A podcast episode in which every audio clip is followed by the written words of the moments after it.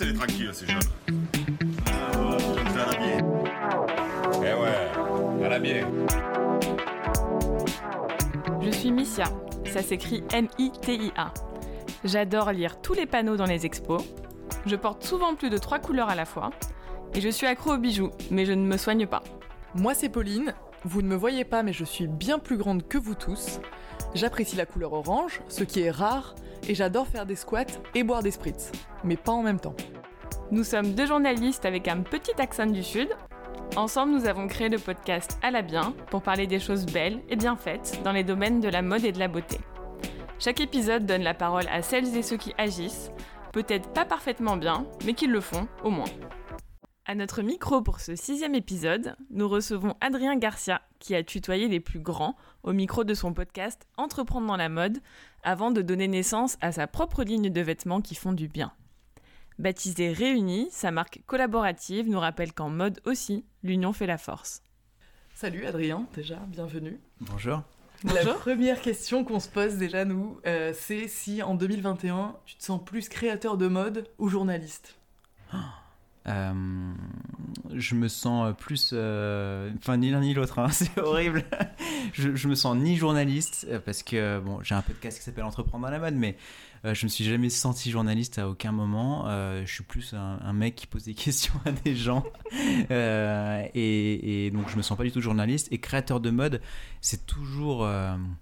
C'est un grand mot quoi. Je trouve euh, créateur de mode, ça fait toujours un peu flipper. Et mais oui, oui, je me sens peut-être. euh, en tout cas, ma vocation et euh, mon envie, c'est d'être créateur de mode, c'est designer. Voilà, c'est euh, lâché. Le mot est dit. Le mot est dit. Alors, c'est pas pour te faire concurrence, mais juste par curiosité.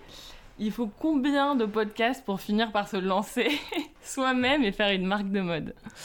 Et ben, 100 podcasts. Été vraiment le chiffre? Ouais, ça a été le chiffre parce que j'ai- annoncé le lancement euh, de, de- de- le lancement de Réunis au centième épisode. Et pour l'anecdote, euh, j'attendais le centième, enfin je sais pas que j'attendais le centième épisode, mais j'ai pris l'opportunité du centième épisode pour me faire interviewer par le, le maître des intervieweurs euh, dans la mode, c'est euh, Loïc Prigent euh, que j'avais interviewé un, peu, un peu plus tôt dans mon, dans, mon- dans mon podcast. Et je lui ai dit écoute je fais le centième épisode j'aimerais bien annoncer un truc énorme le lancement de ma marque. Et donc on avait le concept c'était euh, je demande à mon audience de me poser des questions, c'est Loïc Prigent qui pose des questions pour l'audience.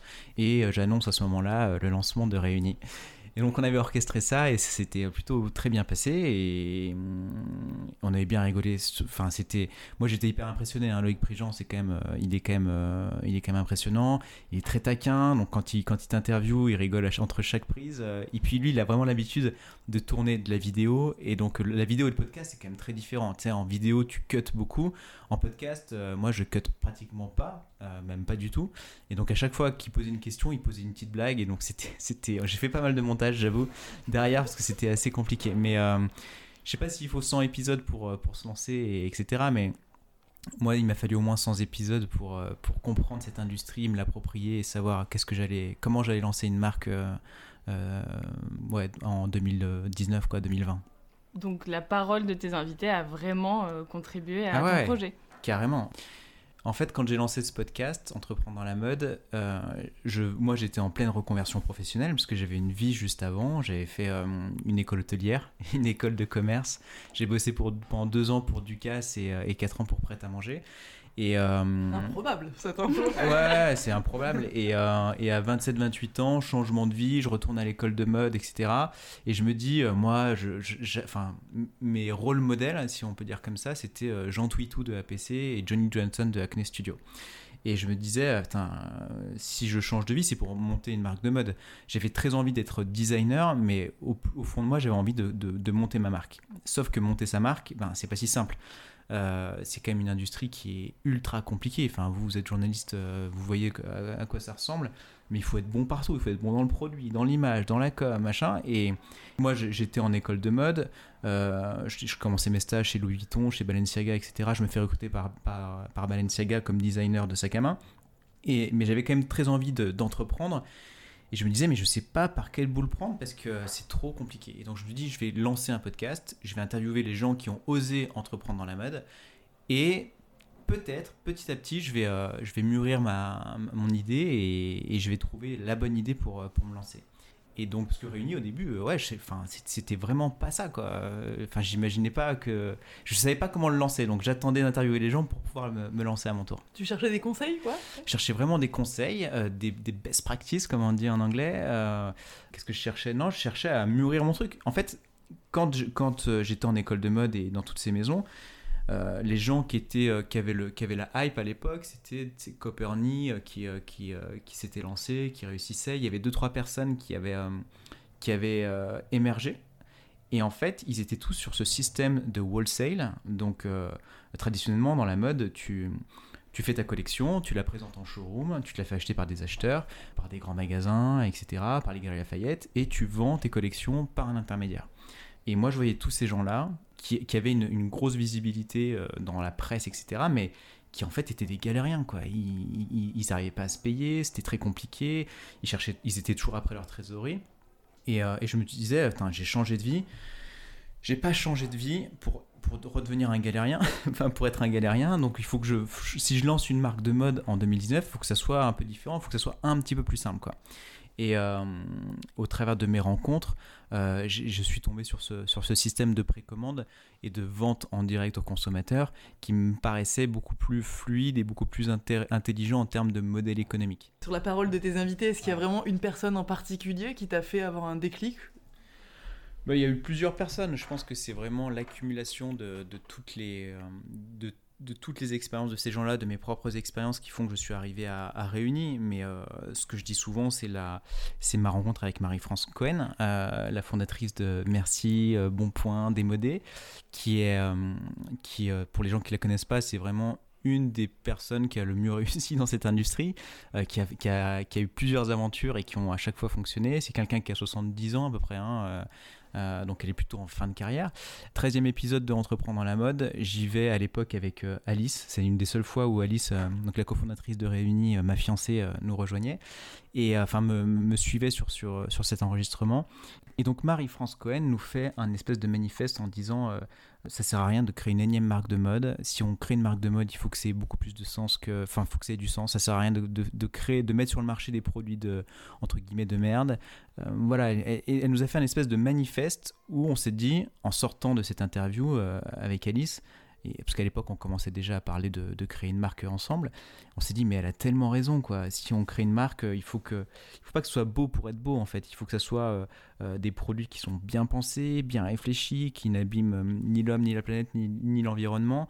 Euh, il faut que ça faut qu'il dure longtemps. euh, il faut qu'il qu ait un sens mode quand même, parce qu'à un moment donné, des vêtements. euh, Enfin, nous on aime la mode et, c'est important que qu'il y ait une dimension mode dans ce qu'on fait. Mais euh, en tout cas, ça a été un vrai déclic pour nous de se dire si on monte une marque de mode, il faut que ça soit plus qu'une marque de mode, il faut que ça ait un impact positif sur, euh, sur le monde et, et, et, et la planète. Quoi. À ce sujet, tu as entendu euh, des discours euh, douteux, du gros greenwashing à ton micro? Non, non, non, non, non, il n'y a pas eu de gros greenwashing. Après, le, sur le greenwashing, euh, moi je me suis rendu compte d'un truc quand même pendant. Parce que j'ai lancé ce podcast en 2017. Et quand j'ai lancé à l'époque, personne ne parlait de sustainability. hein. La sustainability, euh, la, responsabilité, euh, je sais pas comment vous le dites vous, mais euh, la dimension, voilà, protection de l'environnement et, réduction de l'impact qu'on qu'on peut avoir sur le monde, elle est arrivée vraiment il y a allez, un an, quoi. Enfin, un an et demi, peut-être deux ans. Mais en 2017, en fait, il y avait très peu de gens qui en parlaient. Et moi, petit à petit, c'est un sujet qui est rentré dans les interviews vraiment doucement, quoi. Et c'est vrai que je me rappelle des deux trois, deux, trois invités qui me répondaient, euh, parce que à chaque fois je posais la question, euh, mais alors vous, qu'est-ce que vous faites en termes de, responsabilité sociétale et environnementale? Et les mecs, ils, disaient, bah, on a arrêté les bouteilles en plastique. et tu disais, putain, mec, vraiment? T'oses dire ça au micro, mais en même temps, voilà, il fallait bien, il fallait bien commencer par quelque chose. Et euh, je pense qu'il faut avoir beaucoup de, bienveillance à cet égard sur, sur ces sujets-là. Euh, on est quand même dans un monde, dans un système et dans une industrie où on revient de très très loin. Et donc toutes les bonnes pratiques sont bonnes à prendre. Mais, euh, mais voilà, on sent qu'il y a, il y, a, il y a vraiment une prise de conscience et un, un vrai intérêt pour ça. Euh, depuis à peu près depuis le confinement en fait depuis depuis un an où les gens euh, ont vraiment décidé de, de, d'accélérer sur le sujet quoi. Pour toi, c'est tes anciennes expériences comme celle chez Balenciaga qui t'ont fait changer de vision des choses sur l'écologie? Alors je ne veux pas bitcher sur mes anciens, euh, enfin en tout cas sur Balenciaga, etc. Parce que euh, je sais qu'aujourd'hui ils ont vachement évolué, mais c'est vrai qu'à l'époque, dans, ces grandes maisons, il y avait cette dimension où on voyait un peu du gâchis. Euh, parce qu'on lance, tu sais, quand tu es dans une maison, quand tu es sur une collection, tu lances beaucoup de protos, tu lances plein de couleurs de peau, etc. Et donc tout de suite, c'est des, des, des, des, quantités de cuir, de couleurs, etc. qui sont assez importantes. Et, et souvent, bah, tu, tu, tu, tu les utilises pas, ça part en destruction, etc. Et tu trouves qu'il y a une dimension gâchis qui, euh, qui était pas ouf, quoi. Est-ce qu'il y a vraiment une différence entre entreprendre dans la mode et entreprendre dans la mode éco-responsable?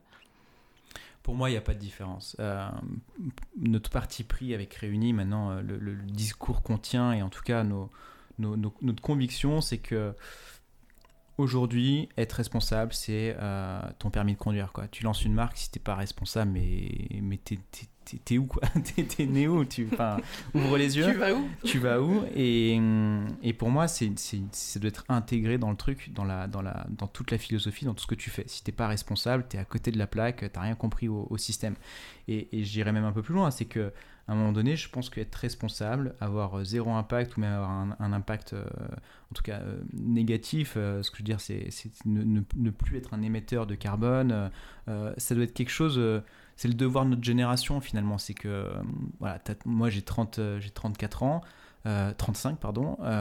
Si tu fais pas ça en ce moment si tu montes pas un business et que t'as pas un impact positif sur le monde bah t'as rien compris. Enfin t'es un connard en fait. Et c'est aussi simple que ça. Et cette mode éco-responsable est-ce qu'elle est toujours réservée aux riches? Ça c'est une très bonne question et c'est un vrai sujet sur lequel on se, on se, on se, prend, la, on se prend la tête. Hein. Franchement, c'est pas si simple. Parce qu'à la fin, les gens. Euh, c'est la, la, carte bancaire hein, qui, euh, qui, parle, toujours. Malheureusement, aujourd'hui, c'est quand, même, quand même le cas. Je veux dire, euh, nous, même si on dit qu'on est, qu'on est plutôt abordable, on n'est pas pas cher. Je veux dire, quand tu fais une chemise à 100 balles ou quand tu fais un manteau à 400, c'est pas pas cher. C'est beaucoup d'argent. Même si le rapport qualité-éthique, et je, dis bien éthique, prix est ouf, comparé à ce que tu peux trouver dans, les, dans les grandes maisons on n'est pas pas cher. Donc euh, voilà, après la, pédagogie, je pense qu'il faut la faire sur, euh, sur le fait que ça sert à rien d'avoir autant de vêtements en fait. Nous, on prône vraiment le moins mais mieux, euh, acheter peu de vêtements mais de bonne qualité et qui défoncent pas la planète. Et voilà, mais après, c'est sûr que ça coûte hyper cher. C'est ça, en parlant de pédagogie aussi, vous faites beaucoup de précommande, vous faites que de la précommande. Comment t'expliques au consommateur qui va mettre X temps à recevoir son produit hmm. Comment tu lui apprends en fait ça Toi, tu le justifies euh, avec quelles étapes de production, euh, etc. En fait, les gens précommandent, c'est-à-dire qu'ils achètent un produit qui n'est pas encore fabriqué. Ah, ça, on l'explique dès le départ. Donc, à partir du moment où tu achètes un produit, tu sais que tu vas le recevoir dans trois mois, tu as compris le système. Euh, et surtout, on vend, on vend plusieurs choses en, faisant de la précommande. C'est que, un, bon, pas de gâchis. Ça, c'est le premier truc et c'est une des raisons principales pour lesquelles ils viennent chez nous. Deuxièmement, on dit, en faisant ça, on vous propose des produits euh, dignes des plus grandes maisons de luxe à un prix relativement accessible parce qu'on a coupé tous les intermédiaires. On est en direct to consumer, donc ça veut dire que on vend directement au consommateur, il n'y a pas d'intermédiaire, il n'y a pas de boutique qui, coûte des loyers exorbitants, il n'y a pas de revendeur qui applique un coefficient de à minima de 2, enfin, fois 2,5. Euh, et, euh, et voilà quoi. Mais du coup, clairement, on va dire pourquoi ça dure deux mois. Une fois que tu as toutes tes commandes, euh, toi, tu, tu, dois faire d'abord tes commandes, on va dire, de matières premières, mm. mais tout est déjà dessiné, tout est déjà fait à partir Tout est déjà dessiné, tout est déjà fait. En fait, il faut savoir que cette industrie du textile, tout prend beaucoup de temps. Par exemple, tisser une, une, une, chemise, une popeline de chemise, ça prend 12 semaines, 3 mois. Euh, faire une confection. Euh, nous, on, confectionne donc en Europe, donc Espagne, Portugal, euh, Europe de l'Est, Italie, Grèce, etc. il faut leur laisser un peu de temps, tu vois. à minima, il faut 4-5 semaines, tu vois. Et après, tu rajoutes tous les moments de transit de la matière. Tout ça prend énormément de temps. Et nous, nous aujourd'hui, on, produit le tissu avant même de lancer la précommande.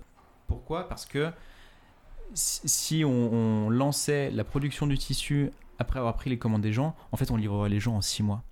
et ça, les gens, ils sont pas prêts à attendre six mois. Enfin, on s'en rend compte aujourd'hui, c'est que euh, les, filles sont prêtes à attendre deux mois et demi, trois mois max, mais six mois, c'est beaucoup trop long. Après, le revers, enfin, le revers euh, positif de la médaille, c'est que bah, quand tu reçois ton produit, tu l'attends avec, euh, avec beaucoup d'impatience et tu es content, surtout que pendant tout le process, on raconte un petit peu l'histoire du produit, où est-ce qu'on en est, etc. Donc, on continue à raconter l'histoire jusqu'à la livraison du produit finalement le produit est tellement ouf à l'arrivée que, que, que, tu oublies tout le temps d'attente.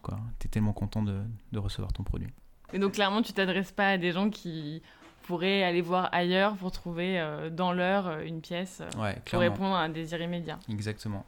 C'est vrai que là, on pousse pas à la conso, clairement. franchement, les achats qui se font chez nous, ils sont vraiment conscients à balle parce que c'est vrai qu'à chaque fois qu'on se le dit, hein, franchement, acheter un produit chez nous, il faut être, il faut être, euh, il y a un côté un peu masochiste, tu vois. Je veux dire, il faut, il faut tu sais que quand tu achètes le produit, tu vas attendre trois mois, donc euh, t'es pas dans un achat euh, compulsif, quoi. Donc, donc on pense que ce système ne pousse pas à la surconsommation, tu vois. Du coup, toutes vos clientes, c'est des anti-surconsommation? Non, non, non. Nous, on a, enfin, la plupart de nos clientes, c'est quand même des, d'anciens euh, consommateurs euh, Zara, H&M, et etc. Hein. Les repentis. Les repentis.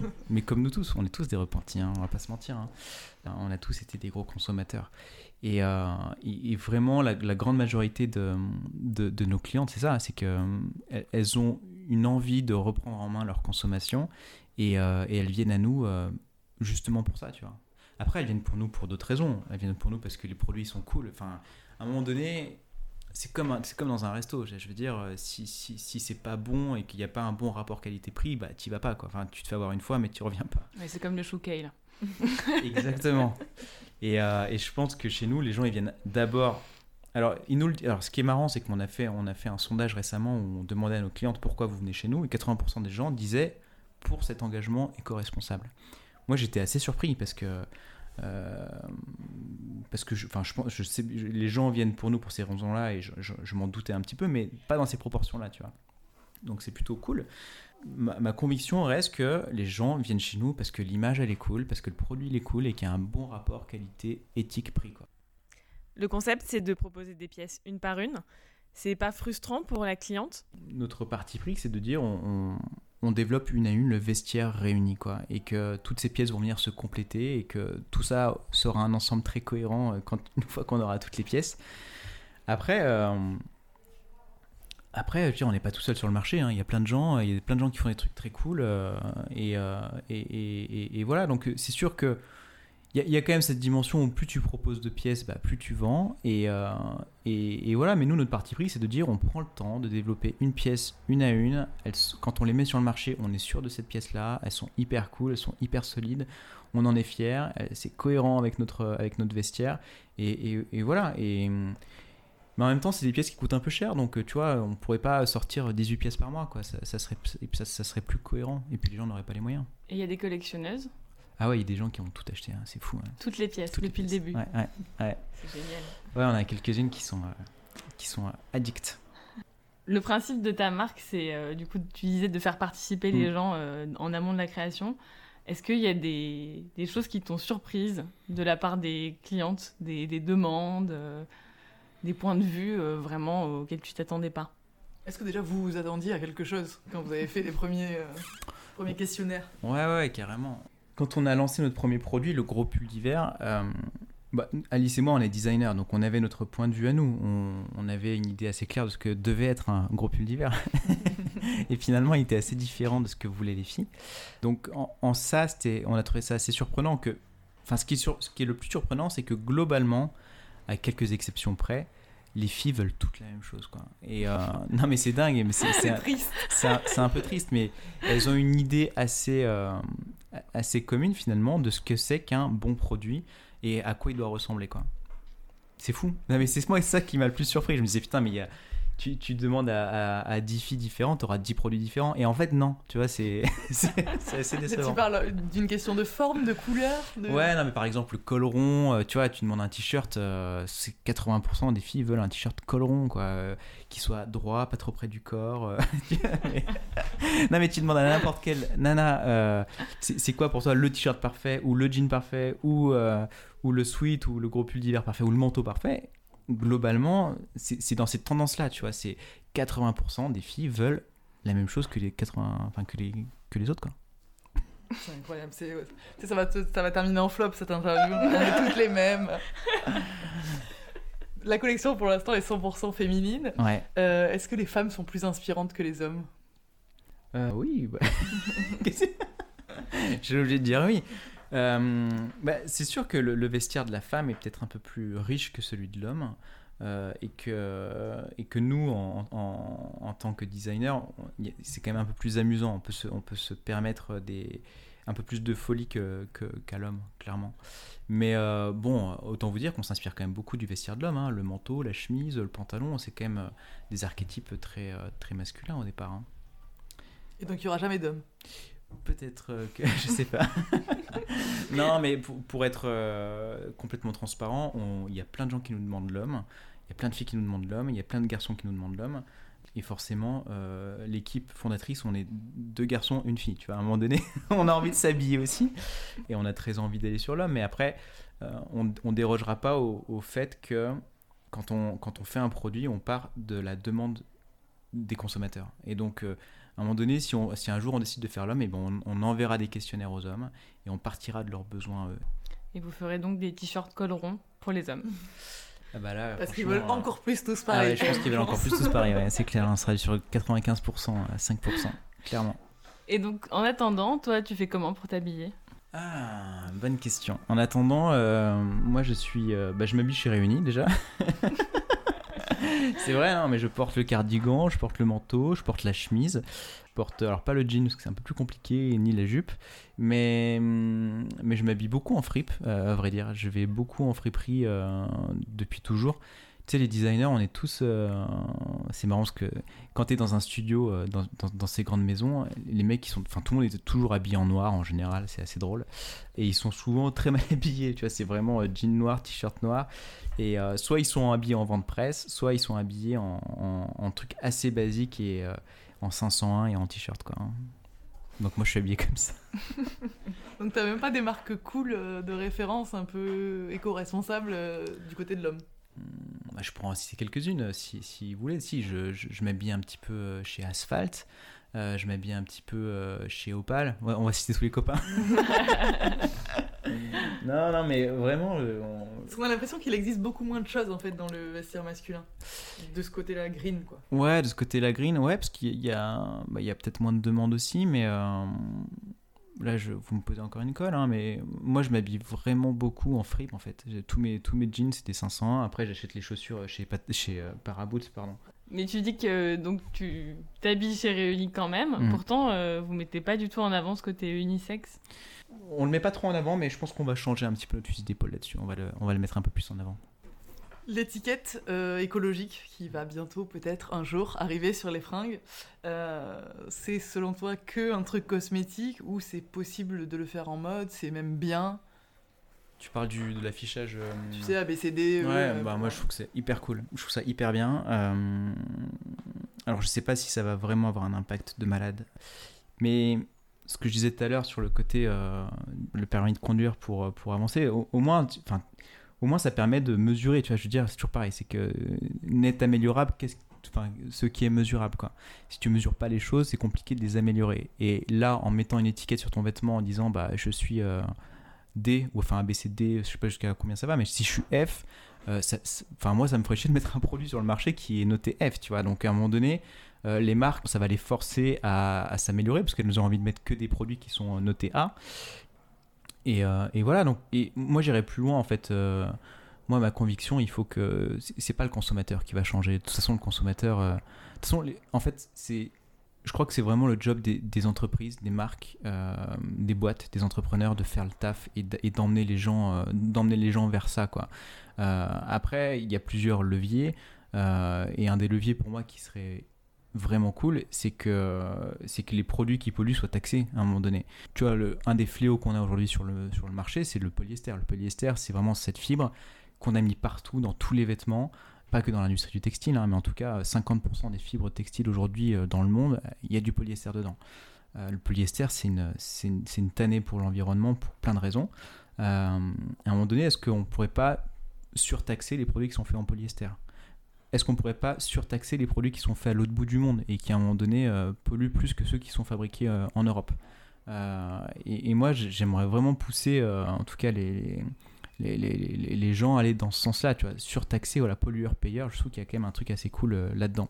Responsabiliser plus les marques que les Ouais, consommateurs. exactement, ouais, exactement. Parce que le consommateur, encore une fois, euh, le mec qui fait la queue devant chez Primark, je pense que c'est, il y, a une dimension choix conscient, mais il y a une dimension aussi euh, porte-monnaie. Je veux dire, à un moment donné, quand t'es une famille et qu'il faut l'habiller euh, et qu'il y a deux trois gosses qu'il faut habiller euh, et, qui- et qui grandissent vite et il faut changer de fringue souvent, ben tu vas chez Primark, quoi, c'est tout. Donc à un moment donné, est-ce que t'as pas intérêt à, à- à forcer les marques à changer? Donc ça, c'est au travers de l'étiquetage et aussi à, à vendre plus cher les produits qui sont euh, qui sont qui sont qui polluent quoi. En parlant de toutes ces habitudes, ces étiquettes écologiques, etc., est-ce que toi, tu es du genre à être aussi euh, Yuka euh, addict sur tes euh, produits de consommation alimentaire ou de beauté et d'hygiène? Moi, je suis pas du tout Yuka addict. Je j'ai pas, j'arrive pas à me faire à ces, à ces applications. Après, après on, on, on essaye d'acheter bio à fond avec Alice. Non, on mange des fruits et des légumes bio. C'est déjà bien. C'est déjà énorme. Non, non, et puis on essaie de faire la cuisine surtout. Nous, on adore cuisiner, on est hyper gourmand. Alice cuisine très bien. Moi, je cuisine pas très bien, mais j'essaye de m'y mettre et, euh, et je prends beaucoup de plaisir à le faire. Et, et encore une fois, je trouve que dans cette idée de consommation du vêtement, euh, la cuisine, c'est un peu la même chose. Tu vois, euh, acheter des plats préparés ou se faire livrer par, euh, par euh, nos amis de chez. euh, comment tu dis, Frishti. Deliveroo ou, ou, ouais, ou. Euh, je trouve que faire la cuisine, il y a, il y a un côté quand même euh, consommer en pleine conscience qui est quand même beaucoup plus cool, quoi. Et, et, et en temps de Covid, euh, je trouve qu'il y a un côté assez méditatif de cuisiner et moi, ça me fait vraiment beaucoup de bien, quoi.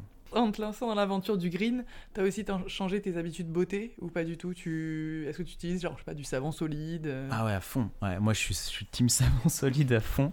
J'adore utiliser du savon solide, ouais. Mais euh, c'est tout ce que je fais euh, en termes de, de savon. Je me lave très peu les cheveux.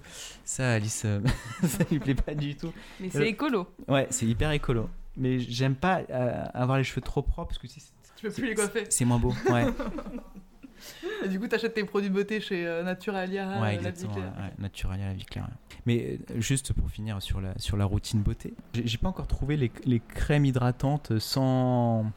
Si, après, je crois que tu peux acheter des crèmes hydratantes euh, qui sont euh, refilling, là, tu vois. euh, euh, Rechargeables. rechargeables. Merci. Et ça, je j'y suis pas encore passé, tu vois. Mais c'est prochaine bataille. Donc on n'en est pas encore sur le lancement d'une marque beauté green, quoi.